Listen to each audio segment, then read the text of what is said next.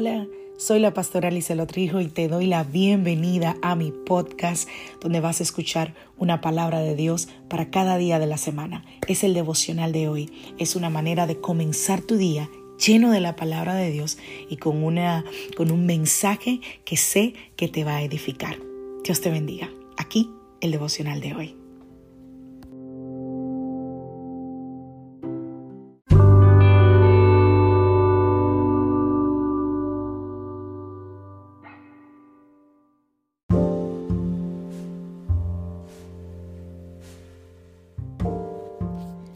Devocional del día de hoy. Una vez más, pero en tu palabra.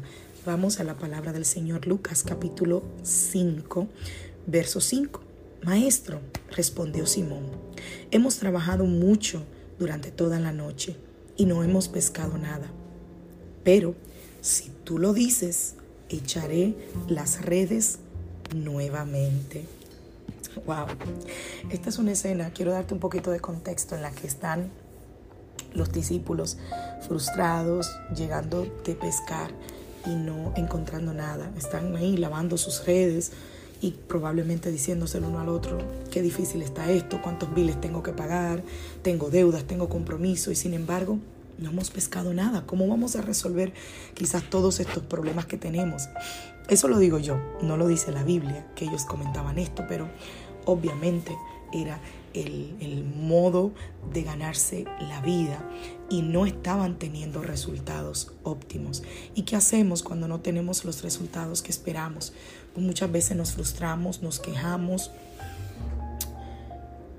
dudamos, ¿no? Nuestra fe eh, eh, se pone a prueba y, quizás eso era lo que estaba pasando en ese momento Pedro. Pero qué bueno que el Señor siempre tiene en su corazón bendecirnos. Es el plan inconmovible del Señor. Pero la decisión de mantenernos caminando en esa ruta es nuestra. Y de eso te quiero hablar esta mañana. Las decisiones que nosotros tomamos importan, importan. Y eso es lo que he venido hablando durante toda esta semana, porque determinan el rumbo de tu vida. Y hoy nosotros podemos decidir o tener una fe atrevida, loca, eh, eh, una fe desafiante, o tener una fe centrada en su palabra. O simplemente quedarnos por allí frustrados y quejándonos.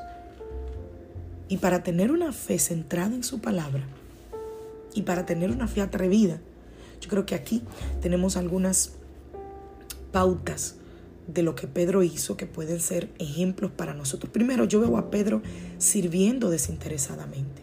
Aún en medio del cansancio, aún después de una jornada que probablemente fue agotadora y sin fruto, infructífera, si esa palabra existe, Pedro fue desafiado por Jesús a dar un esfuerzo más, a ir una milla extra.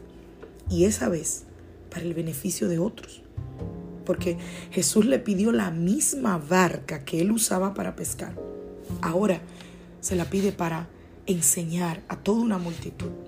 Y además, y además, le pidió que la empujara de nuevo hacia el mar.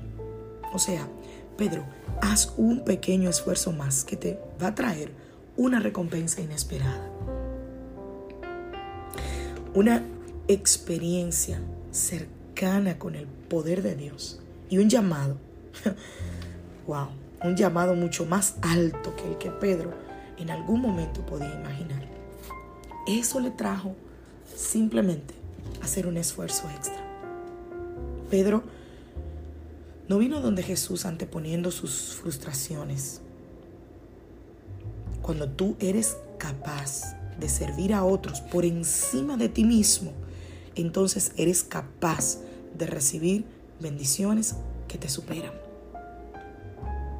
Conocí a una señora en los días de nuestro congreso. Es una señora que está en una condición física difícil, muy difícil, incluso en silla de ruedas. Y constantemente batalla con lo que ella llama unos calambres muy fuertes que dan en todo su cuerpo. son esporádicos, ¿no? Eh, no lo tiene siempre, le dan de tiempo en tiempo, pero en un día puede tener 5, 10, 15. Y cuando llegan, la sucumben por completo. Sus lágrimas bajan por sus mejillas porque el dolor es impresionante. Sin embargo, esta mujer tiene unas ganas tan impresionantes de servir, de dar a otros. Ella incluso maneja para llevar a otros a la, a la iglesia.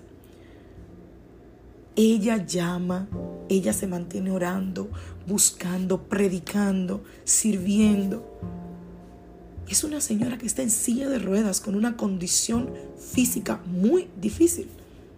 Sin embargo, en su corazón está el deseo de servir. ¡Wow! ¿Cómo quisiera ser como esa mujer? Que a pesar de mi condición, no me importe y diga, voy a servir, con tal de agradar a mi Señor, con tal de hacer algo que agrade al Señor, pero que a la vez traiga salvación a una alma. Eso fue lo que Pedro hizo. Sirvió sin interponer su necesidad ni sus eh, eh, problemas. Pero otra cosa más, Pedro escuchó. Antes de actuar, debemos escuchar correctamente. Pedro, antes de recibir la orden, estuvo escuchando a Jesús. Ahí, junto a la multitud. Ahí estaba Pedro. Por eso él pudo comprender la palabra que Jesús estaba dando y pudo actuar basado en esa palabra y no en sus propias fuerzas. Y es así como funciona la fe. Los pasos de fe requieren esfuerzo porque nos desafían hacia lo que humanamente no podemos hacer. Pero ese esfuerzo tiene que estar anclado en una orden y no en una presunción. Yo creo. No, yo fui ordenado para hacer esto. El Señor tiene muchas formas de hablar y de confirmar lo que nos dice. Una de esas maneras, que yo diría que es la más importante, es leer la Biblia. Leer la palabra de Dios. Leer la Biblia es escuchar su voz. Y al mismo tiempo es la mejor forma de nosotros conocer cuál es la voluntad de Dios para nosotros. Y número tres, creer en lo que te ha dicho y actuar firme en eso. Pedro recibió una orden. Vuelve a hacerlo. Wow. Solo creyendo en quien te envía, tú podrás fortalecerte para volver a intentarlo. Eso estuvo bueno, te lo voy a decir de nuevo. Solo creyendo en quien te envía, tú podrás fortalecerte para volver a intentarlo. Pastor, he intentado dejar muchas veces este vicio. Necesita fortalecerte en Dios y en el poder de su fuerza. Y déjame decirte algo. Esta orden de Pedro era totalmente opuesta a la razón humana. Porque estaba leyendo que al mediodía, que fue cuando alrededor de la hora que Jesús le dio esta orden a Pedro, es la peor hora para pescar. Los pescadores no pescan al mediodía porque el reflejo del sol da en el agua y eso dificulta que los peces se aglomeren. Pero esa fue la hora en la que Jesús le dijo a él, ve y boga mar adentro. Pero ¿por qué Jesús hizo esto? Yo creo que hay dos grandes razones. Primero, para recompensar a Pedro. Es imposible, hermano, no ser bendecido cuando nosotros desinteresadamente hemos servido. Es imposible. Y número dos, yo creo que el Señor lo hizo para mostrarle a Pedro el poder que él tenía y para mostrarle el Dios a quien Pedro servía a partir de ese día. Y termino con esto. ¿Cuál es la voluntad de Dios para ti en este momento? ¿La sabes? ¿Qué tal si te tomaras un tiempo hoy para escuchar al Señor y para preguntarle cuál es tu voluntad para mí aquí y ahora?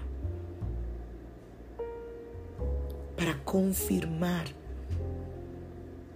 esa palabra sobre ti e ir hacia donde Él te dirija y no dudar, porque el Dios poderoso, todo poderoso, está contigo. Que Dios te bendiga, que Dios te guarde. Soy la pastora Lizelot Rijo de la iglesia Casa de Su Presencia y deseo que tengas un feliz día.